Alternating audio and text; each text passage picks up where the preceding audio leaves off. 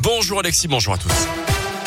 Et à la une aujourd'hui, la dernière semaine du procès Le Landais aux assises de l'Isère à Grenoble. L'accusé a reconnu vendredi soir l'intégralité des faits qui lui sont reprochés, notamment d'avoir volontairement tué la petite Maëlys et de l'avoir enlevée sans pour autant s'expliquer sur les raisons du meurtre de la fillette de 8 ans en Isère en août 2017. Ce lundi, les rapports des experts psychologues sont attendus à la barre avant le verdict de ce procès attendu vendredi prochain. Dans un rassemblement de teufeurs interrompu par les gendarmes à Saint-Rambert en budget ce week-end. Une soixantaine de personnes installées dans un champ. L'intervention des militaires s'est déroulée dans le calme. Aucune nuisance n'a été déclarée. Le propriétaire du champ n'a pas porté plainte. Un Clermontois âgé de 87 ans, victime d'un escroc. La semaine dernière, l'homme s'est présenté à son domicile en se faisant passer pour un policier.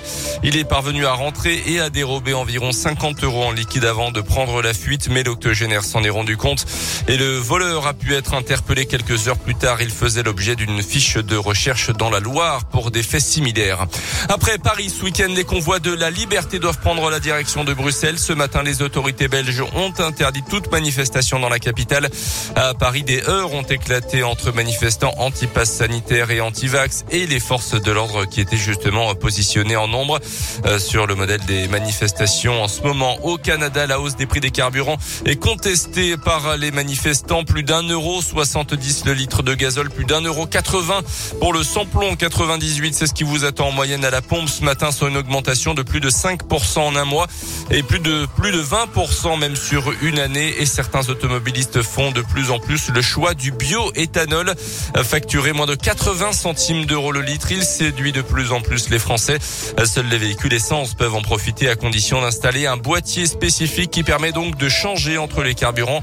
En 2021, la, la vente de bioéthanol a progressé de 33%. Les précisions d'Anthony Perel. La consommation de bioéthanol en France est en constante progression, mais on note un pic actuellement. Flavien Nevy est le directeur de l'observatoire CTLM qui dresse un rapport sur l'automobile et la consommation. On est effectivement dans cette période-là. On voit qu'il y a beaucoup d'automobilistes qui veulent réduire leur facture de carburant. Il n'y a pas 36 solutions parce que souvent ce sont des déplacements qui sont contraints. On a besoin de prendre sa voiture pour aller travailler, pour aller faire les courses. On n'a pas le choix, on n'a pas d'autres modes de transport. La seule solution, bah, c'est de passer au bioéthanol ou au 100% électrique, mais le 100% électrique coûte encore très cher. Aujourd'hui, peu de ménages peuvent acheter une voiture 100% électrique, donc c'est plutôt le bioéthanol qui est privilégié. Un choix qu'a fait Nicolas la semaine dernière. À la pompe, euh, ça fait bien plaisir. En comptant la surconsommation due à l'éthanol qui est entre 15 et 20% euh, je gagne 40 euros par plein. Moi qui roule pas mal, euh, environ 20 000 km à l'année, j'ai tablé sur une économie de 2000 euros sur l'année. Euh, les prix sont en train de s'enflammer. On nous rabâche euh, tout le temps euh, l'écologie, l'écologie. Là, on peut allier les deux, les économies et le côté écolo. Donc une raison de plus. Prix moyen pour équiper son véhicule, 600 euros.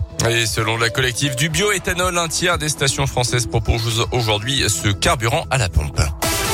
L'actu aussi, c'est les JO de Pékin et la fierté de la région. Ce matin, Gabriela Papadakis et Guillaume Cizeron, médaillés d'or en danse sur glace tout à l'heure. La troisième médaille d'or pour l'équipe de France dans ces Jeux, la onzième au total. Guillaume Cizeron, originaire de la Loire, Gabriela Papadakis et de Clermont en 2018. Lors des derniers Jeux, ils avaient été médaillés en argent à cause d'un problème de costume. Cette fois-ci, pas de fausse note, au contraire. Les deux autres en médaille d'or appartiennent à Quentin Fillon-Maillet après son sacre hier sur la poursuite en biathlon. Il avait déjà décroché l'argent la veille sur le sprint. C'est son quatrième podium en quatre courses à Pékin. Et ce n'est peut-être pas fini puisqu'il reste le relais et la Mastart, c'est à suivre. Ouais, bien, on suivra ça de très près évidemment sur Radio Scoop branché sur euh, les JO 8h05. Colin, à tout à l'heure. À tout à l'heure. 8h30.